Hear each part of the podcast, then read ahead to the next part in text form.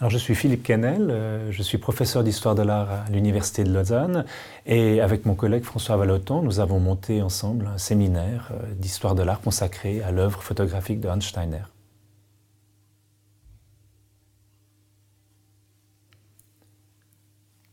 Alors cette photographie euh, est une photographie qui appartient à l'archive Steiner et qui est classée dans la rubrique euh, sciences euh, techniques.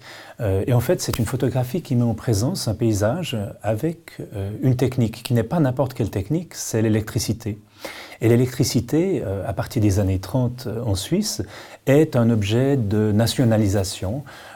c'est un objet omniprésent, notamment dans le cadre de l'exposition nationale suisse en 1939.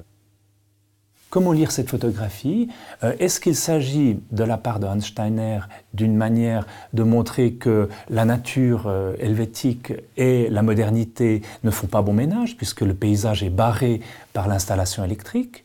Ou est-ce que pour Steiner, euh, cette photographie est une manière de montrer de manière un peu didactique que la source de l'hydroélectricité, c'est la montagne et que la nature et la culture technique font bon ménage. Euh, en définitive, euh, il s'agit euh, d'une photographie qui a été prise dans le cadre d'une commande des forces motrices bernoises et on sait que Einsteiner a représenté le phénomène électrique des deux points de vue, c'est-à-dire du point de vue héroïque moderniste, notamment en, montrant le, barrage de la Grande Dixence lors de sa construction, mais aussi de manière critique euh, dans les années 50, lorsqu'il euh, participera à un mouvement d'opposition euh, à la construction d'une centrale hydroélectrique dans l'Oberland bernois, dans une vallée de l'Oberland bernois.